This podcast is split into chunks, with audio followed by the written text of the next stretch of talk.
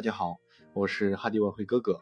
之前经常听同学们探讨一句名言，说交易上鸡蛋不要放在一个篮子里，来学习投资理财和资产管理的理念。可大多都只是学得太表面，没有真正的理解这句话，而想当然的凭借着自己的理解去试着运用，基本上最后也没有弄得多清楚。所以这期就打算简单的和大家聊一聊资产分配的定义和理念。现如今，存款、买房、炒股、炒外汇等这些投资方式已经不能满足高净值人群资产配置规划的要求。随着生活条件越来越好，大家对于分散投资风险、财富保值增值的需求也更加强烈，对于投资和理财的持续学习也越来越渴望。那么，我熟知的比较经典的资产配置有黄金三原则和四象限，下面就分享给大家。黄金三原则，第一条，跨市场分配。你的资产组合中是否有中国以外的金融产品或者资产？如果没有，需要走出国门进行全球资产配置。内部调研显示，高净值人群中百分之四十六还没有海外的配资资产。第二条，跨资产类别的配置，固定收益类、股票外汇风险投资类、二级市场类。就是所谓的对冲基金啊、量化基金策略等等，房地产金融类、创业投资以及保险保障类这五类资产，就像营养的膳食均衡搭配一样，一类都不能少。不同类别的资产风险收益的匹配性不一样，投资组合中都有，那这才叫鸡蛋放到不同的篮子里。只有几只不同的股票和基金，那不叫分散配置。第三条。超配另类资产，所谓的另类资产就是类似私募股权、风险投资基金的基金，或者可以称母基金等诸多品种。它们的特点往往是流动性上可能不如公开市场产品那么方便交易，更要一年或者数年的长期持有和资产。但这也确实是一种能够帮助投资者获得长线收益的重要的资产类别。那么以上三条说的是黄金三原则，那么下面给大家分享一下四象限的法则。资产配置四象限法则认为，一个家庭资产应该分成四个不同作用的交易账户，按合理的比例分比的话，那么这四个账户分别是：要命的钱，用于短期消费占百分之十；保命的钱，用于保险保障占百分之二十。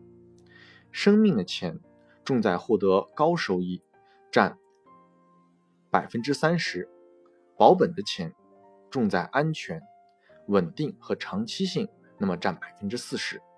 是否真的适合你个人或者家庭，还需要结合各自的实际情况来考量。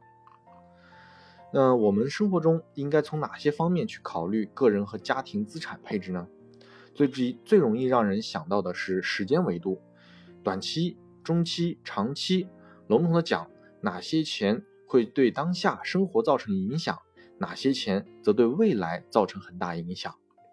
我们做进一步的细化，就设立一个紧急不紧急和重要不重要两个维度。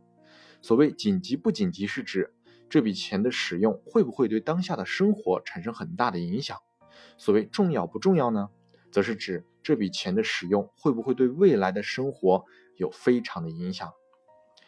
那么原则一，紧急又重要的钱应该得到首先满足。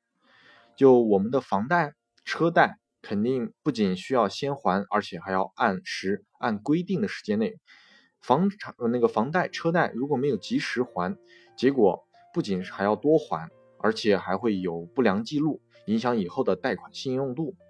我有个朋友，他买房时银行的贷款利率当时可以打八点五折的。可是银行查询到他有一笔信用贷款没有及时还清，银行说只能给他打九点五折。那朋友表示很郁闷了，知道今后一定要按时还款。房贷、车贷、信用卡都属于负债，尽管负债是一种给自己资产加杠杆的方式，但它的压力应该在合理的范围以内。我们可以以两种两线呃两项指标作为衡量标准，一就是资产负债比，一般而言。百分之三十至六十是合理的幅度。低于百分之三十，那么说明你的杠杆程度太低；那超过百分之六十，甚至是七十，又意味着风险太高。月收入偿还债比以不超过百分之四十为宜，资产负债比就等于负债总额除以总资产。月收入偿债比等于月债务偿还额除以月收入，大家可以自己算一算自己的。那么原则二呢？重要但不紧急的钱应该投入最多时间。很多人除了知道有存款这件事，其他的全不考虑。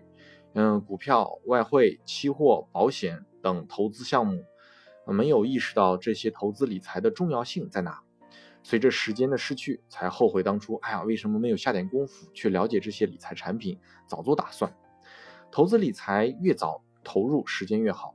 因为经验可以在早期的积累中成长，工作上比较忙碌的，可以找专业的理财机构帮助你做理财投资建议的一些建议啊什么的。嗯，除此外，如果手上有大笔的钱，更需要专业的理财机构根据你的个人风险承受能力进行专业的配比和专业的理财建议。保险要单独给予注意，保险。尽管投资回报率很低，但是作为家庭配置需要考虑，只是在比例上随着家庭状况的不同占比不同。保险的占比一般情况是在百分之三至百分之十，呃，已经差不多可以了。除非特殊情况下需要提供到百分之二十。那么原则三，紧急但不重要的钱不要多存。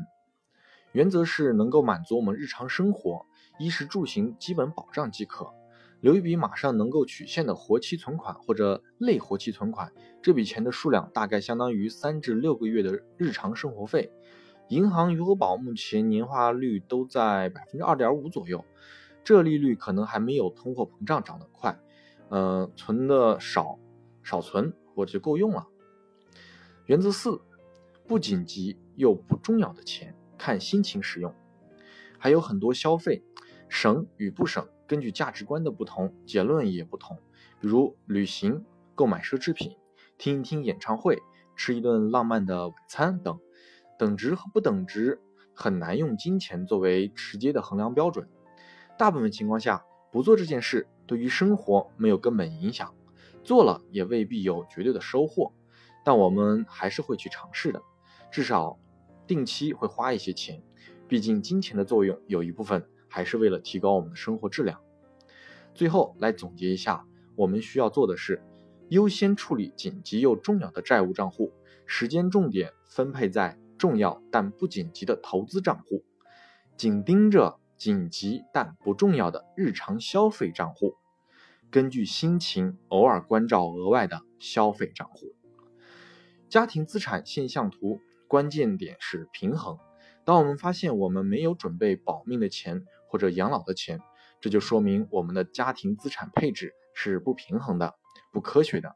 这时候，嗯，您就要好好想一想，是不是自己花的钱花的太多了，或者是消耗钱的速度大于你赚钱的速度呢？或者是你将你的资产过多的投入到了低回报或者还在亏损的项目里了呢？听了以上内容，你的资产配比健康吗？可以好好的自我分析一下了。那么今天的内容就到这里。呃，也希望对大家有所收获。为了方便大家理解，我也会往上传两张图片，呃，就是四象限和三原呃三原则的，给大家来看看和参考，能更好的去理解我以上所说的内容。